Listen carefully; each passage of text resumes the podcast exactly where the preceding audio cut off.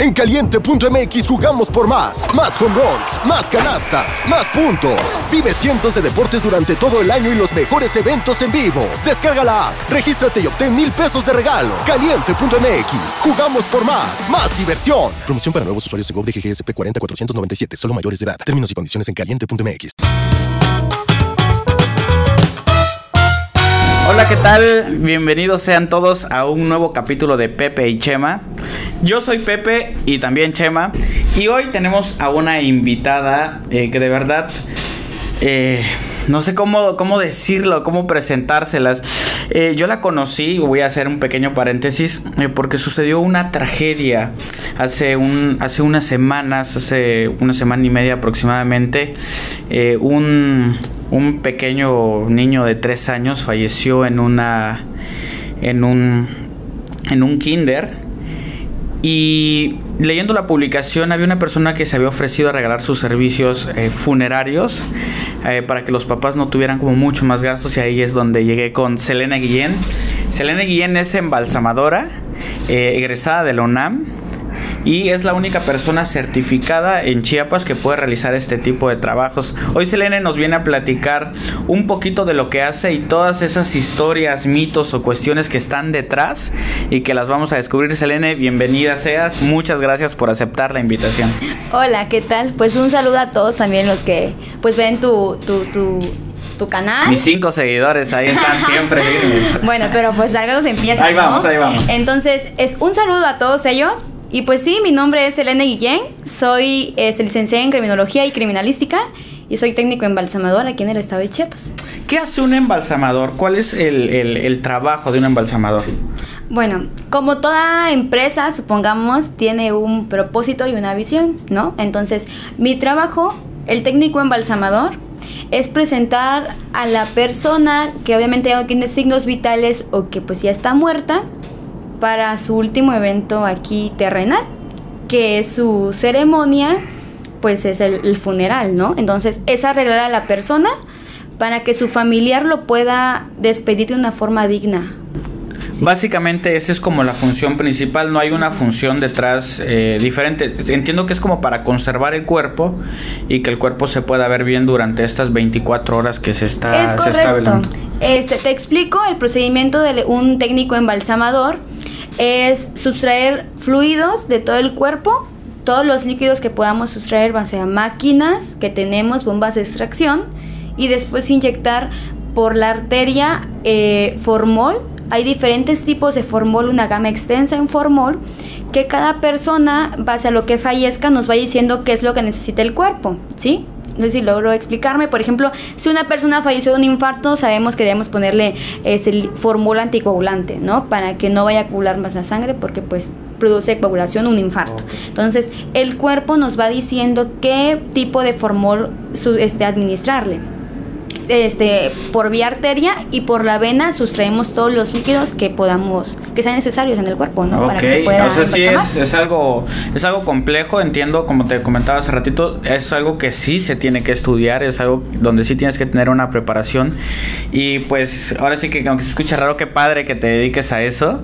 Eh, y aquí hay algo bien interesante porque yo cuando cuando cuando te hablé y me dijiste sí, este, sí acepto, eh, yo empecé a investigar y hay como dos formas de abordar este tema, ¿no? Lo que te decía hace rato es abordarlo desde esta parte del- de, la parte científica, de la parte de lo que es el trabajo, pero también innegablemente tienes que involucrar todavía esta parte como emocional, sentimental o esta parte mágica o espiritual que existe detrás, porque sí existe, ¿no? Eh, a lo que me refiero es que yo, por ejemplo, he leído mucho en estos momentos y me he encontrado con ciertas, ciertas cuestiones que son bastante interesantes.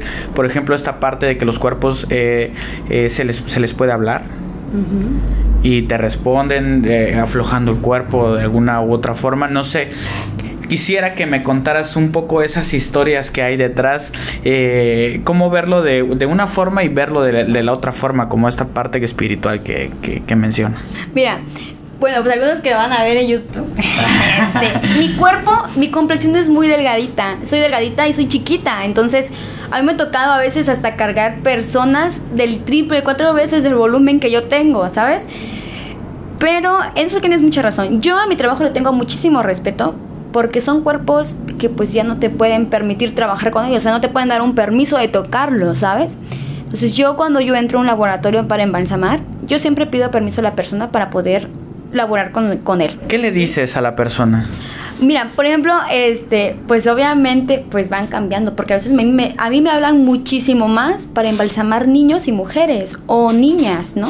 Entonces pues va cambiando el tipo de que pues yo, lo único que sí les digo y nunca cambia es de que por favor déjame trabajar contigo, te voy a trabajarte para que tu familia te pueda despedir de una forma digna, no te vean así, te, te, recuerden como tú eras en vida y empiezo a trabajar base a otras cosas, ¿no? Ya depende de la religión que uno tenga, pues ya uno empieza, ¿no? Con nuestras creencias. Ok, y en algunos momentos, este, sí cambia cuando les hablas sí reacciona el, el, cuerpo de una forma, porque he escuchado, ¿no? Esta cuestión de que a veces dicen que el oído muere a las 48 horas después de que el cuerpo, de que el cuerpo como que fallece, que aún el cadáver puede escuchar. La verdad es que no sé qué tan cierto sea esto, pero sí he leído en muchas ocasiones y coinciden muchas cosas de que se les habla a los muertos para que cooperen.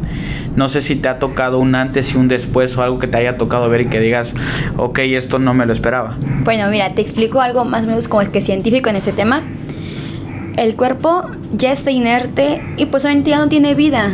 Ya no podemos escuchar, no podemos hacer nada, pero lo que sí te puedo asegurar es de que nosotros somos energía. Te voy a tocar un, un ejemplo. Em, no sé si has escuchado cuando una persona es atropellada y sale volando un zapato, proyecta un zapato y nunca se encuentra el zapato.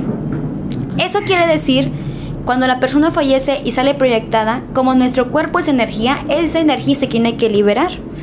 Y sale, esa energía sale al final de nuestro cuerpo que en este caso pues son los piecitos.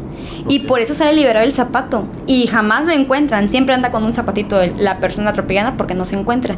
Porque la energía sale. Es algo que, Se, es algo que, se presenta muy seguido, esta cuestión de que se le vuelve el zapato. Sí, cualquiera, un paramédico, eh, un policía te va a decir, o sea, y todos están así como que ¿por qué sale el zapato? O sea, ¿por qué no se encuentra un zapato? Y es por eso, es porque nuestro cuerpo es energía y la energía tiene que liberarse porque pues el cuerpo ya quedó sin vida. Claro, ahora tiene mucho sentido, perdón que te haga un paréntesis. Un paréntesis. Eh, yo estoy, me gusta este tema de la energía, igual aquí a nuestro amigo Jin es un fanático de este tema de la energía, de las vibraciones y todo este tipo de cuestiones. Yo en algún momento leí eh, esta parte de que por las manos se entra la energía, pero por los pies justo es donde sale y liberas. Ya hay rituales que yo leía y que yo los practicaba donde justo sentía como un, en, la, en la palma de las manos entraba todo y cómo se iba liberando a través de los pies. Sí. Qué interesante. Sí, entonces por los pies liberamos y por eso es lo que sucede. Yo llevo cuatro años trabajando como técnico embalsamador y te puedo eh, decir un sinfín de historias que me han pasado, ¿sabes? Pero tengo tres muy marcadas. Ok, a ver. Una de ellas es una persona muy cercana a nosotros, en mi familia, que pues ya encontramos en estado de putrefacción. Y cuando estás en ese estado de descomposición muy avanzada, los que saben del tema, pues es obviamente que el cuerpo ya está muy inerte y ya pues no tienes como que esa posibilidad, supongamos, como que de hablarle, de que, que haga, que trabajar, a comparación de un cuerpo que tiene 6, 7 horas de haber fallecido. Fíjate que ya estaba el cuerpo cuando lo sacamos de la CEMEFO, este, pues ya se desprendía la piel por el estado de descomposición que teníamos. Y mi familia era como de que, ¿sabes qué? Por favor, este, tienes que hacerlo tú porque lo queremos, queremos despedirlo de una forma digna. Él se había perdido, se había salido de, casa porque ya tenía una edad muy avanzada y sufría de Alzheimer, entonces se, se, perdió. Y pues no la encontraban, ¿no? Y perdón que te haga un paréntesis. A comparación de unos doctores, por ejemplo, que te dicen, no, tú no puedes operar a tu familiar. En este caso es diferente. Prefieren que un familiar o una persona cercana al cuerpo, no sé si te ha tocado preparar cuerpos de personas cercanas, pero sí prefieren como que sea una persona llegada. Mira, profesionalmente yo no lo debería de hacer porque es un sentimiento distinto a otra persona, ¿sabes? Totalmente. Pero debemos hablar un poco también, este, dijeran por ahí coloquialmente, sin pelos en la lengua, hay muchas personas que en el trabajo también abusan. de ciertas personas. Algunas no están 100% capacitadas y otras funerarias por tener más, más este, trabajadores o por sacar un trabajo contratan a otras personas y no saben su estado mental que tienen y pues llegan a suceder cosas que pues creo que ya, lo dejemos a la imaginación de las personas, ¿no? Entonces, mi familia, como sabe que soy la única técnica embalsamador, pues obviamente que me da la confianza a mí, ¿no? O sea, es una responsabilidad más que tengo, porque es de que, por favor, tú hazlo, ¿no? Y te comento, en este caso era de que por favor hazlo porque pues lo conocemos, él nos ayudó de hace muchísimo tiempo, tienes que, o sea, la presión, ¿no? Claro. Entonces era como de que pues ya él te, me, me mentalicé de que tengo que hacerlo. Llegamos a la semejo por el cuerpo, lo llevamos al laboratorio de embalsamamiento que se tiene en la funeraria. Y yo decía, si le hablo no me va a hacer, o sea, no va, no se va a poner, este, no se le va a quitar lo rígido, porque pues ya tiene días, tenía cuatro días, sí, rigidez cadavérica, es correcto. Y ya tenía lividez también, o sea, la lividez cuando se pone morado de un solo lado, porque es donde el cuerpo está recargado, inclinado, y la sangre pues queda ahí. Entonces, lo que hice fue, bueno, ya yo eh, lo embalsamé cinco horas. Lamentablemente no pude llegar al término que yo quería. ¿Y le hablaste o no le hablaste? Y le tuve que hablar. ¿Y sabes qué sucedió? El cuerpo se puso total, o sea, toda la rigidez se le quitó. Toda, toda la rigidez. Y no estaba ni frío, o sea, estaba tibiecito como una persona durmiendo. O sea, no estaba, no tenía este, no estaba friecito y no tenía ninguna rigidez. Lo pude cambiar, le pudimos poner la ropa que, que pues, pues dieron y pues no tuve ninguna complicación. Así te lo digo como otras personas. Y luego esa, mi, bueno, esa persona era como cinco veces más grande que yo, de altura y de peso también. Entonces me dejó trabajar súper bien donde yo nada más lo movía se hacía un ladito. O sea, son cosas que yo, que yo te quisiera decir, es que es por la energía, ¿no? O por esto, pero no tengo una explicación yo en sí de decirte esto fue lo que, lo que pasa. Pues hay, hay muchas cuestiones y algo bien interesante también de lo que he estado un poquito investigando. Es que hay situaciones que se, que se repiten y que se presentan y es donde dices, ok, ya que le suceda lo mismo a tanta gente ya no es una, una situación normal. Por ejemplo, esta cuestión de que les hablas de que dejan de ser rígidos o por ejemplo cuando la gente tiene experiencias eh, eh, que se mueren y reviven a los 3, 4 minutos, todos hablan exactamente de lo mismo, ¿no? Una luz, un túnel aquí, alguien que me está llevando. Entonces de repente... Eh, empiezas como a ver también desde esta perspectiva de decir, bueno, mi trabajo sí es esto, pero en esta parte sí tengo que desprenderme de mis conocimientos científicos, digámoslo así, de, profesión y tengo que involucrar esta parte, ¿no? ¿Qué tanto tú te involucras eh, con, tus, con los cuerpos? Cada cuerpo que a mí me llega, literal, como todo trabajo, es una historia distinta, pero lo que sí te puedo decir es de que la energía de una persona siempre va a quedar. Y, por ejemplo, hace como un mes me tocó el tema de una niña de 12 años que falleció de un derrame que no tenían ni esperado los familiares. Y te, o sea, yo me quedé así, ese tema es muy reciente y yo me quedé así como de que llegó, yo estaba embalsamando y yo sentí una presencia atrás. Entonces, que la verdad lo siento ya casi normal por, porque pues esa energía de todo, todos tenemos energías y en ese trabajo donde yo estoy, ahí quedan, quieras o no, lo queramos creer o no, siempre va a quedar. Y aparte existe también, quieras que no, una sugestión extra. Sí, entonces eh, estaba embalsamando y siento la presencia. Entonces la tía estaba conmigo adentro. Y le digo, voy a empezar a trabajar. Yo la verdad tenía una lesión, entonces le digo, no voy a poder cargarla, pero ella se ofreció a ayudarme, por eso entró al laboratorio. Entonces yo empecé a trajar y sentí eso, pero pues obviamente no le voy a decir al familiar, sabes que siento algo extraño. Empecé a trabajar bien, cuando de repente en la puerta del laboratorio se veía, eh, abajo de la puerta se veía el exterior, o sea, como que esas rendijitas quedan así al aire, ¿no? Entonces yo veo la sombrita y yo dije, alguien va a entrar, o sea, literal eso fue en mi cabeza. Entonces sigo embalsamando y veo que queda ahí, y hace cuenta que nosotros la, a la llave, a la, al cerrojo de la, de la puerta, le ponemos segurito. Entonces las personas que trabajan ahí pues se lo pueden quitar. Y se escucha donde se lo quitan, ¿no? Hizo el truc de la puerta, del segurito, hizo esto y se abrió la puerta. O sea, hizo así como que rechino de donde se abrió. Entonces yo volteo y le digo, ah, es que va a entrar alguien de la funeraria. Y donde nosotros volteamos no era nadie Y yo sí con la niña aquí preparándola. Y la tía, no, no me estés asustando. Dice, aquí no hay nadie. Dice, algo está. Le digo, no, no pasa nada. Le digo, a lo mejor y dejaron cerrada la puerta mal. O le dejaron entrecerradita y por eso se abrió pero pues se escuchó el seguro, o sea, no es algo que podemos decir, ah, es que alguien este, la dejó media abierta, no, porque se escuchó el seguro, ¿no? ¿Regularmente este trabajo es un trabajo que lo haces sola? Sí, fíjate que a mí me gusta trabajar sola. Y ya no es como que yo diga, tengo miedo de esto o tengo miedo del otro, porque es como te comentaba, sino como voy a trabajar bien. O sea, ya no voy a querer, si el momento que a mí me pasara que una persona movió su mano, pues dijera, ya no voy a trabajar porque me da miedo, ¿no? Y algo lo tiene que hacer, es un trabajo que quieras o no, alguien lo tiene que hacer y te tienes que poner, como dijeran, valiente para poder realizarlo. Entonces siempre he encontrado como que la situación científica cada cosa. Por ejemplo, si se me mueve un bote, ah, es que es el aire. Como te decía, aunque no tenga ventanas, es el aire. O si se movió su mano, ah, es que porque es energía. O si hizo algún sonidito, es que está liberando gases, ¿no? Y así se lo digo a las personas que llegan este, a... Les llego a ayudar para que aprendan a preparar, este, embalsamar, siempre les digo lo mismo. Es, es algo científico porque si no, ¿cómo vas a trabajar aún? ¿Y son situaciones que se presentan constantemente? Fíjate que en algunos casos sí. Y en algunos casos, pues te podría decir, no si tiene una, una reacción científica, o si son gases, o si es esto o el otro, ¿no? O X, Y. ¿Qué sonidos extraños puede llegar a generar un cuerpo? Por ejemplo, a veces se escucha como que ese sonido, ese sonido que estoy haciendo literal, se escucha, pero es por la liberación de gases. Pero a veces se escuchado silbidos, ¿no? Ok. Entonces, a mí me ha tocado que me ha tocado silbidos.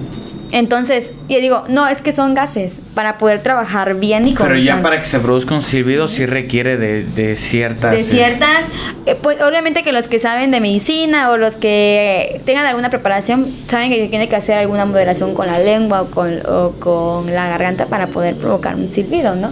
Entonces, eso es lo que, no, bueno, en lo personal a mí me ha pasado. O a veces una vez un bebé estaba embalsamando un bebé y pues se movió su manita el niñito. Entonces yo dije, no, es la liberación. ¿Cómo que, qué tanto? Y hizo esto, cerró el puñito. Porque lo tenía así, se me tenía así sus manitas y hizo esto. Así. Y lo dejó así. This episode is brought to you by Visit Williamsburg. In Williamsburg, Virginia, there's never too much of a good thing. Whether you're a foodie, a golfer, a history buff, a shopaholic, an outdoor enthusiast, or a thrill seeker, you'll find what you came for here and more. So ask yourself, what is it you want? Discover Williamsburg and plan your trip at visitwilliamsburg.com. Entonces también el cuerpo como que si te da señales hay que respetarlas. Yo siempre he dicho eso, a pesar de la religión que cualquier persona ejerza, siempre he dicho, bueno, sí, igual hecho se les hablo. Si así lo quieres, así lo quieres tener, así lo vamos a dejar. Ya no te lo voy a mover, ¿no? Entonces... De repente sí sostienes pláticas con los cadáveres? No te voy a mentir, dije, ay, no, no decirle embajadora loca, ¿no? no, pero sí, o sea, porque como te comento, es un cuerpo que no es mío, que ya no puede decir si quiero, eso no quiero. Entonces sí, por ejemplo, como te comentaba al principio de embalsamar, siempre le digo, oye, ¿sabes qué? Voy a prepararte para que tu familiar te despida de una forma digna, para que no tengas ese semblante, porque déjame recalcarte que en la funeraria nosotros el cuerpo nos llega con la última expresión que tuvo si tuvo dolor, si se rió, si le salió una lágrima, o sea, a nosotros nos llega así la, la, lo facial de la persona, ¿no? Entonces, a mí me toca volver a acomodar, darle masajes para que quede como una persona durmiendo, ¿sí? Entonces no tenga también impresiones la, el familiar o la persona que llega a ver a, la persona en el ataúd. Oye, ¿y si te ha tocado ver expresiones que, que te impacten? Sí, Mira, cuáles? Fíjate que a mí me tocó un feminicidio. Bueno, me han tocado muchas personas de esas, pero en especial una, donde la persona se veía como que sus cejas fruncidas, como que de enojo, ¿no?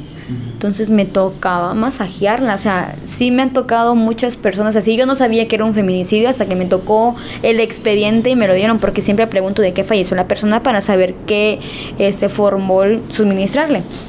Y me dice, es que, ¿sabes qué? Pues no tengo casos de muerte porque viene de CEMEFO y pues hasta el parecer lo mató tal persona y estaban discutiendo y eso y así como de que ah pues por eso tiene así su carita no o sea cosas que yo a lo mejor pensaba a lo mejor estaba enojada le dio un infarto por enojada pero no fue porque fue un feminicidio y la persona quedó con esa, con ese, con esa expresión.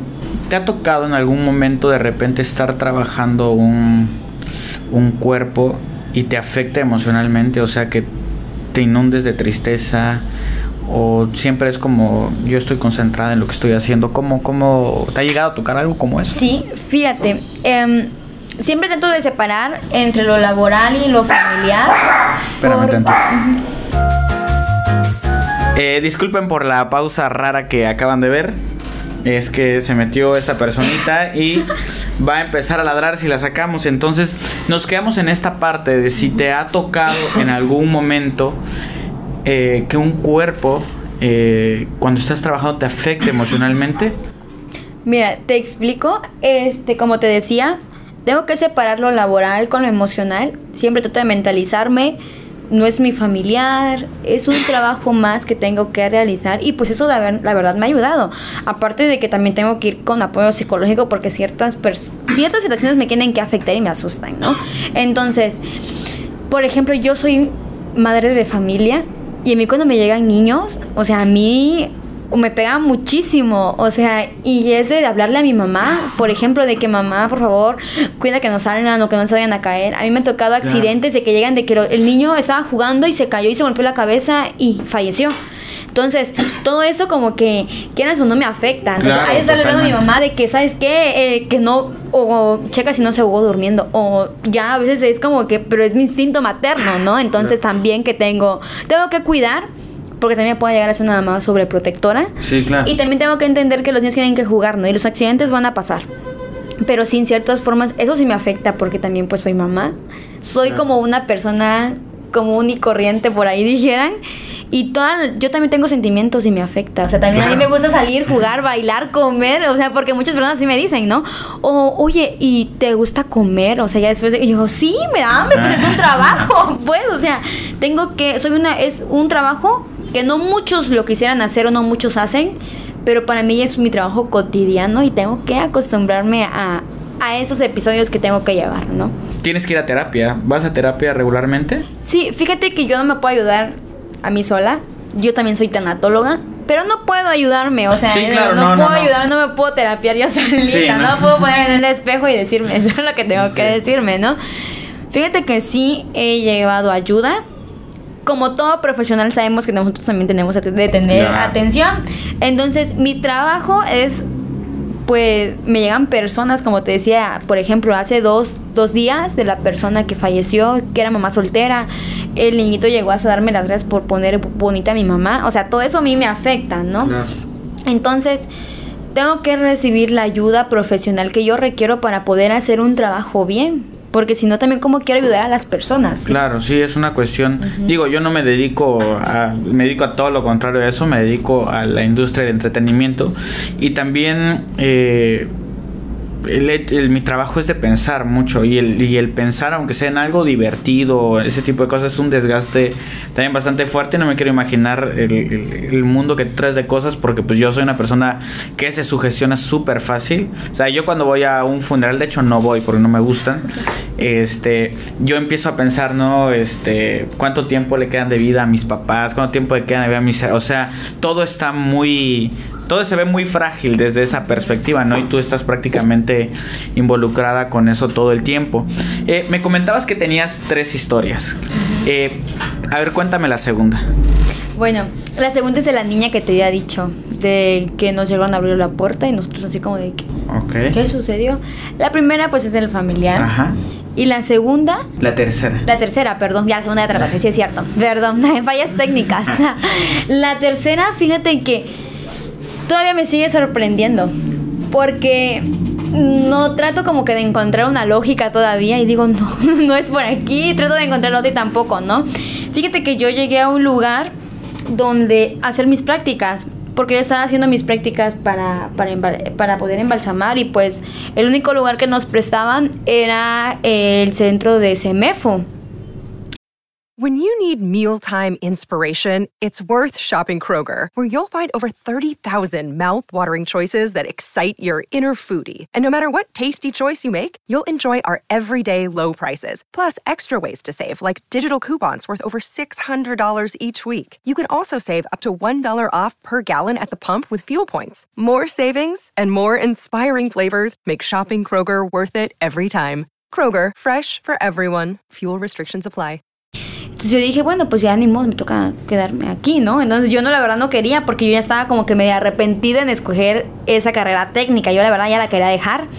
Pero si no es por la insistencia de, mis de mi papá, más que nada, como de que no lo terminas porque ya pagamos mucho. Literal. O sea, yo una vez me fui, me fui a mi casa y así como me fui a mi casa me regresó mi papá. O sea, sabes que aquí lo vas a terminar porque ya pagamos mucho y tienes que terminarlo, ¿no? Y pues gracias a mi papá y por la insistencia y por las cosas que me metí en mi cabeza de tanto ver eh, Discovery, de tantas cosas que vio de, de Egipto, de la, del embalsamamiento, aquí estoy sentada explicándote mis historias. aquí, así aquí llegué. llegué, aquí llegué, así llegué aquí. Fíjate que yo llegué al, a, a ese lugar que pues es un anfiteatro de CEMEFO y pues a mí me tocaba eh, pues, ayudarle al médico legista a hacer las necropsias para Ajá. que yo pues viera el cuerpo humano literal porque pues el- la tanatopraxia es medicina no en humanos sino en muertos tienes que aprender todo lo que hay en el cuerpo humano entonces tenía como cuatro años cinco o seis años, perdón si no mal recuerdo, que había una persona que habían encontrado un indigente y que lo tenían en los congeladores de CEMEFO. Entonces a mí me, o sea, yo estaba ahí y me dice el, el doctor, ¿sabes qué? Yo voy a ir a hacer unas cosas aquí, este, voy a hacer un, un momento, quédate aquí, van a traer un cadáver y pues este lo recibes en lo que yo vengo, ¿no? Y ya después te regreso, no voy a tardar mucho, de hecho yo creo estar aquí antes de que venga. ¿La así, es un lugar solitario? Pues. ¿O hay gente? No, hay gente, o sea, hay administrativos y todo eso que obviamente ellos se van a las 3 de la tarde, pero tú te quedas ahí esclavizado Claro, porque pues son tus guardias, ¿no? Ok, ¿y luego qué sucede? Entonces, este, nos llega el cuerpo, no está el doctor, los peritos que llegaron por a dejar el cuerpo pues quedaron afuera. Y yo, ah, bueno, pues ok, pues van a esperar. O sea, literal yo quedaba cansadísima, cansadísima, porque yo mi licenciatura pues fue en Ciudad Juárez y hace cuenta que te presionan de muchas tareas. Entonces me tocaba, se me fui, estaba yo toda así como que bombardeada de tareas y de tantas, tantas noches de desvelo, porque yo estudié mi licenciatura y aparte lo de la tanatopraxia, como te explicaba. Y hace cuenta que en una de esas yo me quedaba a dormir hasta con 5 o 6 muertos en ese mefo y a mí nunca me daba miedo, o sea, porque ya estaba acostumbrada. Entonces de repente yo me volteo para llenar un documento y esa persona que estaba ahí adentro del congelador ya tenía muchísimo tiempo. Entonces ya tenía fauna cadavérica, que es como que le salen vellitos o pelitos en, en el cuerpecito. Y se cuenta que donde yo estaba así volteada, estaba llenando la hoja, sentí la mano aquí, o sea, así como que peludita, aquí en mi, en mi espalda. O sea, ni, o sea, ya yo estaba más fría, creo que ya ni sentí que si era fría, era caliente la mano. Pero la sentí. Entonces yo no quería voltear porque sentía, literal, yo sentía que algo se me iba a meter adentro de mi cuerpo, como que algo malo. Entonces lo que hice fue como que salirme. No volteaste. No volteé, volteé, caminé, caminé, caminé y me veo a otros muchachos afuera y me dicen, oye, este, vamos a necropsiar a, a una persona, ¿no quieres entrar? Y yo no quiero salir, le digo, yo quería tomar aire. Y ya salgo y me dicen, ¿qué te pasó? Porque estaba yo como que pálida morada de todos los colores. Y me dicen, no, es que él siempre así asusta. Y yo, ah, o sea, que era el, según habían dicho que era el espíritu de la persona que estaba ahí, que tenía muchos años adentro. ¿Cuánto tiempo puede durar un cuerpo congelado? Fíjate que ya ahorita han cambiado muchas cosas. Ahorita creo que ya les dan meses. Anteriormente sí les podías dar un- algunos añitos ¿Para qué? para que el cuerpo pueda ser reclamado. Más cuando son personas indigentes, pues obviamente. Cuando es un indigente sabes que no va a reclamar nadie, ¿no? Pero cuando es una persona que viene de fuera y encuentra los documentos, pues hay que darle espacio para que la persona pueda llegar por su familia. ¿Cuántos cuerpos pueden llegar a estar congelados a la vez? Fíjate que es un congelador grande. Eh, la verdad no podría decirte con tú nunca llegué a contar los congeladores, pero, Pero sí son muchos. Sí, son varios, son varios congeladores que te puedes, que, que hay ahí en Semefo, sí, entonces, este, por ejemplo, hay personas que a veces no quieren para un servicio funerario y ya está necropsiada la persona, y lo quieren ahí unos, un día, dos días en lo que consiguen dinero para poder pagar un servicio y ya llegan por él, ¿no? Ok. Hace rato mencionabas esta parte, ¿no? De que en, en la CEMEF y ese tipo de cosas, en la necropsia. ¿Cómo ¿cómo se determina, ah, esta persona, cuando no saben, esta persona murió, es concretamente esto? ¿Cómo lo ven? O sea, por, por ejemplo, ¿cómo pueden saber que murió de... mm, de algo en el cerebro, por ejemplo? Ah, bueno, mira, te voy a explicar los pasos de una necropsia. Yo no soy médico legista, pero sí soy auxiliar del, te- del- del- soy técnico necropsis, entonces también soy auxiliar en el tema. La necropsia se determina las consecuencias de muerte porque se tienen que subtraer todos los órganos vitales del cuerpo, tanto el cerebro como todos los órganos del cuerpo, para poder determinarlo. Sacamos los órganos y empezamos como que a abrirlos para que nos puedan entender las personas, ¿no? Porque si no tenemos de tener unos términos que no puedan entender. Tenemos que abrir cada parte de cada órgano para ver qué, qué lesión tiene cada parte. Y de ahí se puede determinar una causa de muerte. Por ejemplo, el, el- cuando es un derrame y la persona falleció en la calle, es una causa de muerte dudosa. Entonces tienen que llevarlo al anfiteatro de Semefo para saber de qué falleció, ¿no? Porque yo puedo decir, es que esa persona yo vi que cayó, pero que alguien lo empujó y eso le causó la muerte, ¿no? Pueden ser muchas cosas. Entonces, se lleva al anfiteatro, le hacen las pues lo que corresponde de abrir el cuerpo, sacan el cerebro, lo tienen que hacer ciertas cirugías el cerebro para poder determinar si tiene coágulos y determinar si la persona falleció de un derrame. Y eso en consecuencia pasa en todos los órganos. Se tienen que pesar, se tienen que medir para ver si el cuerpo, este, los órganos están del tamaño correcto o tienen alguna alteración. Y ya se puede, no fue también te, sufría de alguna cirrosis si tú no lo sabías y la, en la necropsia sale, ¿no? Ok. O sea, sí sufren como ciertos cambios los órganos cuando moriste concretamente de... Sí, por ejemplo, un arma de fuego, ¿no? Supongamos que te proyectaron. ¿En quién es una perforación? Sí, pero ¿en dónde? ¿O qué? O sea, puede que te dispararon, pero tenemos que saber cuál fue tu causa de muerte. Sabemos con qué te hirieron, pero ¿dónde te hirieron? ¿Dónde, ¿A dónde fue? Es muy importante Sí, que la autoridad lo sepa. Sí, tienen que saber cuál fue la Y por ejemplo, una persona, bueno, me imagino que una persona que se suicida por se ahorca, sí concretamente pues, ustedes se fijan como en esta cuestión morada, ah, fo- forzosamente lo tienen que abrir. Sí, también. Porque tiene que ver mucho también en los surcos, ¿sabes? Cuando es una persona que se ahorcó. o para saber si se ahorcó o sí, fue sí un fue, asesinato. porque a veces supongamos que hay personas que los asfixian y ya después los cuelgan. Entonces, ¿Y cómo sabes que cuál es la diferencia? Ok, mira, la diferencia es en las horas. Supongamos que la persona que se ahorcó tiene aproximadamente unos 40 minutos que, que lo encontraron. O sea, no sabes exactamente cuándo pasó. Pero sí por la necropsia puedes saber cuándo dejaron de funcionar sus pulmones. O ¿Cuándo cuándo se dejaron? dejaron de funcionar. O sea, o se inflan o, o- o más seguro se van a inflar. ¿Sí? Entonces, ahí vas a determinar si fue una, si lo asfixiaron o la persona se ahorcó por también por el tipo de surco y por la lesión que tenga los pulmones de la persona. Y eso no se puede determinar. Ok. Es una cuestión que de repente en la cabeza como que no te da.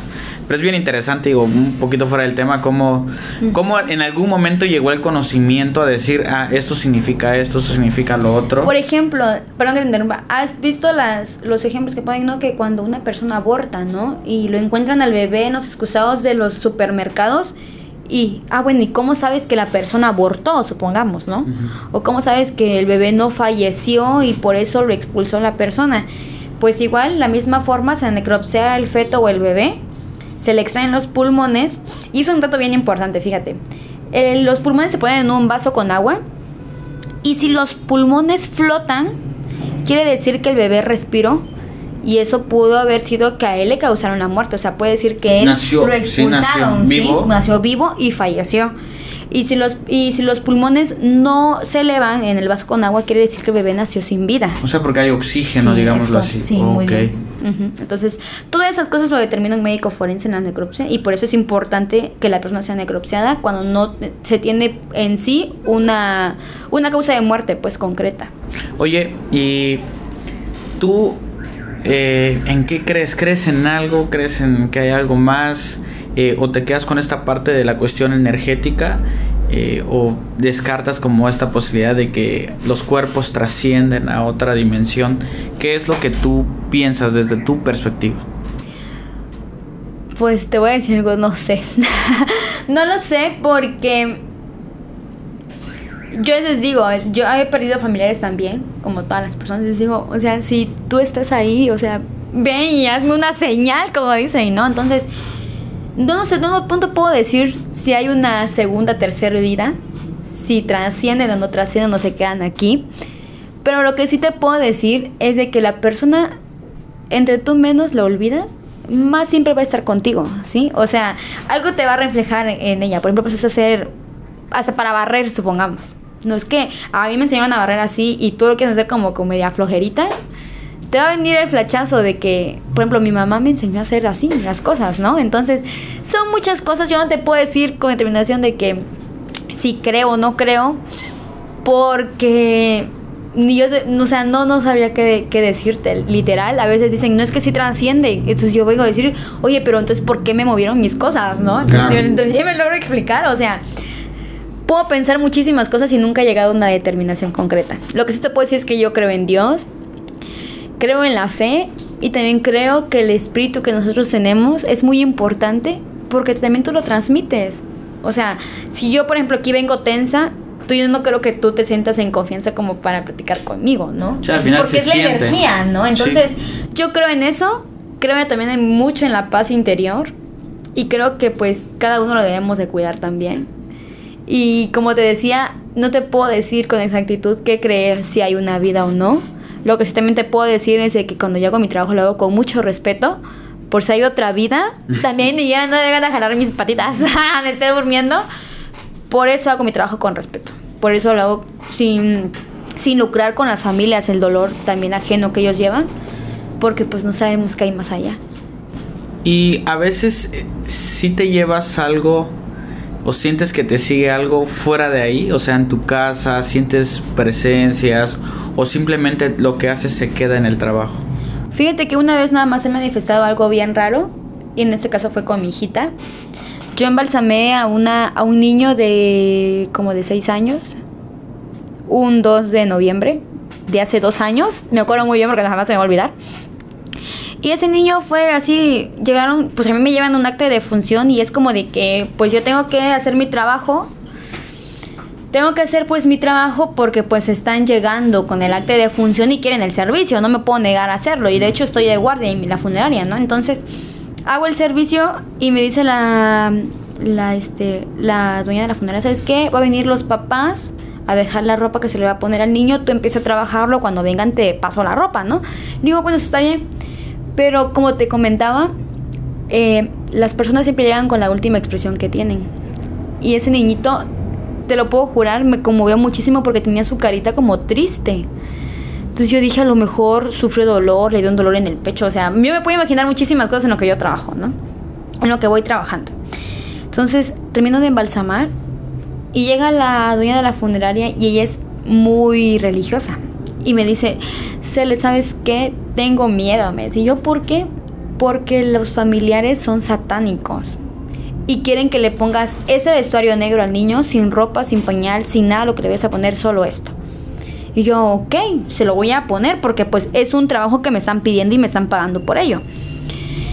Em, me conmovió muchísimo el niño y fíjate que lo, lo recordé como dos días.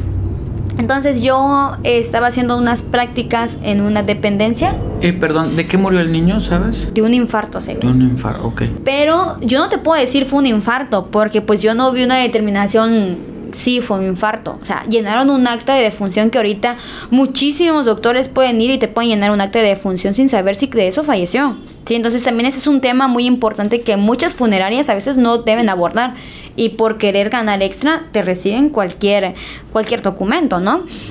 Entonces, este pues llega a mi casa y como te platico estaba haciendo unos servicios y me habla un amigo por videollamada y me dice, oye, ¿sabes qué? Dile, le dijeras a tu hijita que ya se fuera a dormir porque ya estarán como las 2 de la mañana. Y yo, ay, como él siempre me asustaba, por como lo, que yo trabajo, le digo, ay, deja de estar asustando porque estoy haciendo tarea. Colgamos y ya, todo bien, ¿no? Pero esa vez mis papás no estaban y no estaba ningún niño en mi casa. Entonces, que eran como las 4 de la mañana y me dio muchísima sed. Y me levanto y yo, donde estoy acostada, en el posapiés donde está la cama, o sea, donde está la cama, donde se ve la, la, lo de maderita que queda como burocito, logro ver el cabellito del niño así sentadito. Donde estaba sentadito le logré ver. Entonces llamé rápido, digo, ¿sabes que hay alguien en mi casa?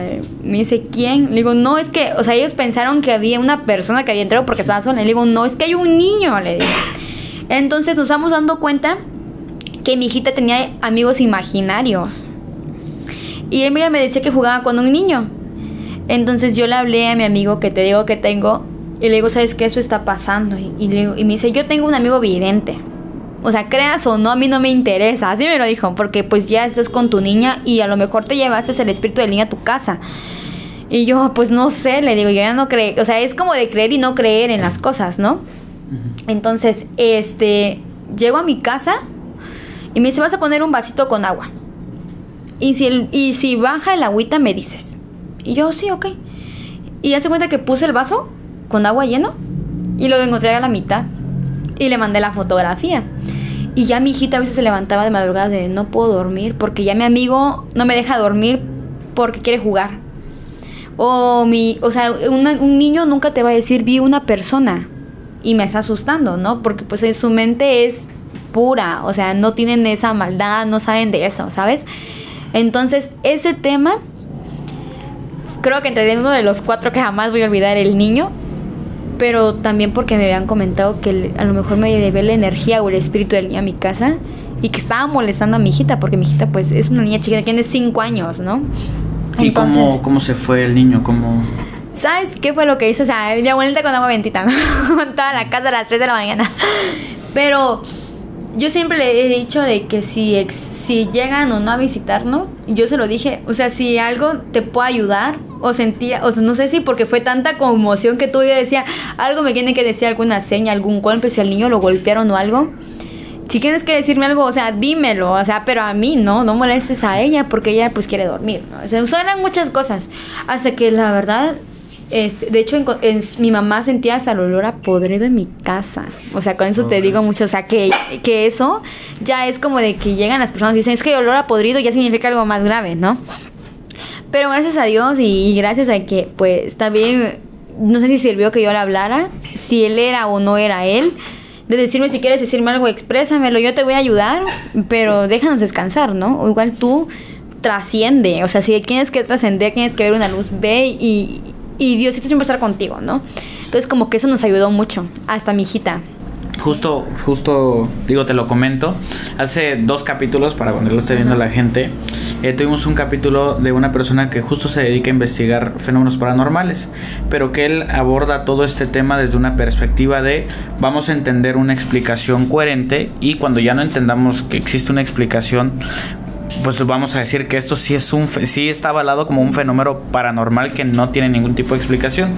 Y justo él me hablaba de este tipo de, de, cuestiones por ejemplo de gente que que que es este cómo se, se, le pega la energía pero cómo se le llama cuando se te mete un demonio una posesión una, una posesión y que justo eh, la única alternativa de, de, de, sacar ya sea un demonio de, tu cuerpo, un espíritu, digámoslo así, incluso de una casa es dirigiéndote a esa persona y decirle coexistamos. O sea, porque tal vez de repente ese espíritu de la persona se quedó dentro de la casa y se siente invadido porque hay una nueva persona que está viviendo y entonces es donde empiezan como estas situaciones de es que hay alguien, hay alguien y de repente simplemente es eh, yo te respeto, vamos a coexistir juntos y ese, solo te pido que, que no este que no te estés manifestando, que no nos espantes o que no nos hagas nada. O sea, no hay ningún problema, ¿no?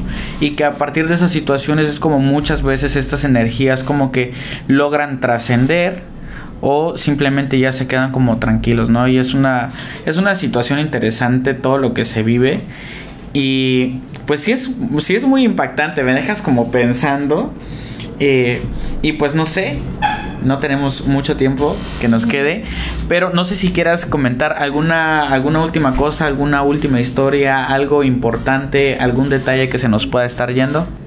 Mira, este, lo que sí, algo muy importante, yo creo que es para las personas que trabajamos en este medio, que puedan escuchar, el no lucrar con las personas, es un tema muy importante en, esto, ¿sabes? A pesar de que nos asuste que vengan fantasmas, porque el ser honestos siempre nos van a abrir muchísimas puertas. Entonces, puede ser que por, por como yo soy así, muy... No puedo decir noble, ¿verdad? Porque también tengo mi... como que soy malilla. Pero el lucrar con el dolor ajeno, sí, como que hay que cambiarlo, ¿sabes? Cuando... Si cambiamos la honestidad aquí, ahorita, como estamos, yo creo que podemos hacer cosas muy grandes. El trabajar honestamente siempre también nos vaya económicamente bien o mal es apoyar más bien ese trabajo en lo que sí quiero decir es un trabajo humanitario porque no siempre vas a vas a obtener el, el salario que tú quieres. Mi trabajo en sí no tengo días festivos yo no tengo descansos porque si me hablan a las 2, 3 de la mañana tengo que ir a trabajar porque para eso estudié para ayudar a las personas y como les decía a muchos, por ejemplo, en un trabajo me pagan cuatro o tres veces más, ¿no? Cuando es un día festivo, yo no lo tengo así.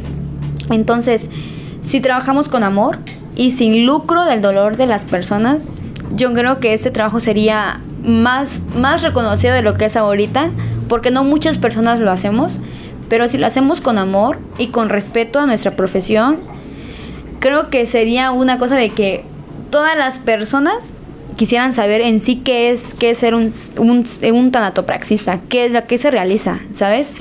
Porque muchos han manchado el nombre de los tanatopractores por querer ganar dinero o por las funerarias con lucrar el dolor de las personas. Entonces, yo creo que es más bien para hacer conciencia para las personas que trabajamos en esto y para las que no, pues investigar bien qué es, ¿no? O sea, qué tal y tú tienes ahí en tu interior un técnico tanatopraxista por ahí y eso te puede ayudar a abrir muchísimas y ayudar a las personas, te puede ayudar a abrir muchísimas puertas, el conocimiento pues te va a hacer siempre más sabio. Entonces, yo siento que mi, mi labor siempre es importante también, es muy importante mi trabajo, pero también muy interesante, porque puede haber muchísimos temas de que hablar de la tanatopraxia, ¿sí? Entonces, yo creo que si el de hacer conciencia y el de investigar y indagar bien también qué, qué hacen con nuestros familiares después de la muerte. Porque también nosotros nada más llevamos a la funeraria y ni sabemos qué le hacen, qué le hacen ¿no? Entonces también investigar como que también deja más la duda de las personas ahí para hacerlo más interesante. Ok, qué interesante. Y qué bonito, de repente ya como que me cambia la perspectiva de decir qué bonito trabajo, o sea, es es algo bonito poder darle un regalo, el último regalo a esas personas que, se despiden del mundo, que es te vamos a ayudar a que te veas bien, a que te puedas despedir, a que la gente te, te, recuerde cómo eras. Y es bien interesante el trabajo que haces. Y la verdad, por todo lo que me dices y cómo te expresas, sé que lo disfrutas. Eh, y amas lo que haces, ¿no? Que eso es como súper importante y súper eh, clave para ser una persona de éxito en lo que uno hace. Y es que hay que recordar que todos vamos a morir.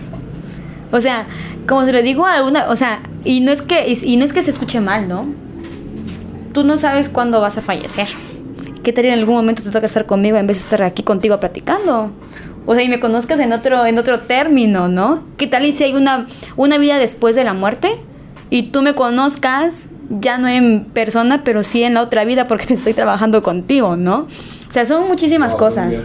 Muchísimas cosas. Igual como le digo a otras personas. O eso, a mí vienen y me preguntan, oye, pero ¿qué te imaginas tú con estás embalsamando? O sea, yo me imagino si yo estuviera yo ahí. O sea, de verdad, literal. O sea, ¿qué, tal me pasa si yo muero? O sea, pueden ser muchas cosas. Como te decía, hablar de esto es un sí que es un mundo, de personas tanto lo científico como lo, como lo que trata como paranormal como de la vibra, como muchas cosas, muchísimas cosas. Siempre digo, para hacer un apunte tonto, yo siempre he pensado y en algún momento lo haré. Tal vez a algunas personas les parezca como que demasiado. ¿Qué onda? Qué raro. ¿Qué onda con ese güey? Pero siempre he querido hacerme un autorretrato adentro de una caja de muerto. No sé, siempre me he preguntado cómo me vería ahí. Y no, no por una cuestión de, de, de, morbo, sino simplemente eh, esa sensación de verte. Siento que sería algo muy impactante y no sé si después de que muera tenga la oportunidad de hacerlo. Entonces creo que sería la última cosa que me, que me faltaría ver. Eh, y ahorita, eh, antes de irnos, se mencionaba esta parte de que si la vemos en la calle, no nos imaginaríamos que hace lo que hace y sobre todo si, si entalas una conversación con ella y te habla con esa energía, con esa buena vibra, eh, con esa emoción, de repente no, no, no podríamos decir, ah, pues trabaja prácticamente con cuerpos, con, trabaja con la muerte, digámoslo así. Eh, pensaríamos otras cosas, como decíamos aquí, maestra de jardín de niños o una cuestión así, por esa proyección, esa, esa bonita vibra que tienes y pues síguela manteniendo, manteniéndola. Y pues quiero que sepas que me encantó este, este capítulo. Eh, cambió algo dentro de mí, no sé qué es, pero hay una sensibilidad distinta y algo que siento siento diferente por lo que me lo que me platicas.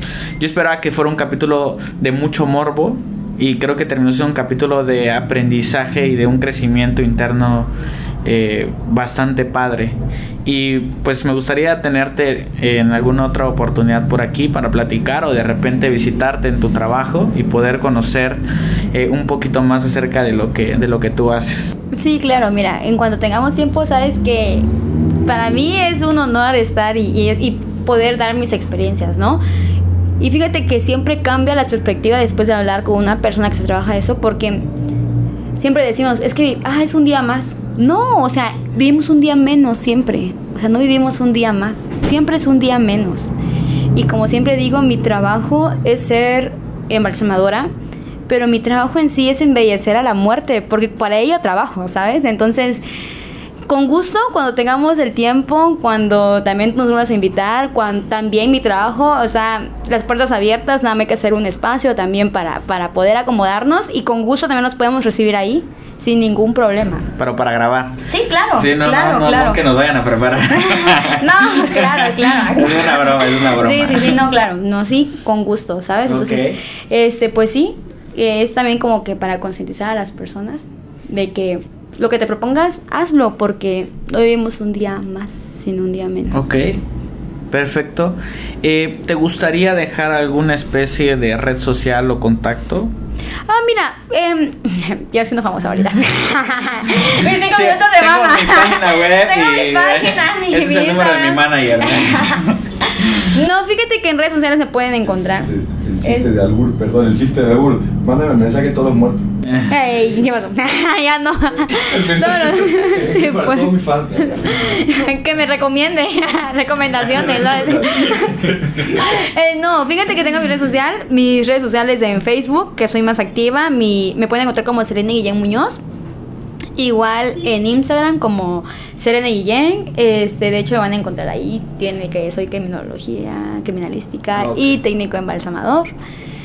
Y pues con gusto ahí. De hecho, ya aquí sobresaliendo siempre. Este, ya no tengo para agregar amigos, pero sí me pueden seguir. Y a Ah, ok. veces, ciertas, en ocasiones siempre subo contenido. No sé si lo has visto en mis redes sociales. Sí, de sí, que a veces, como de que para qué sirve tal fórmula. Y como, pues la verdad, gracias a Dios, muchas personas ya me han seguido por mi trabajo.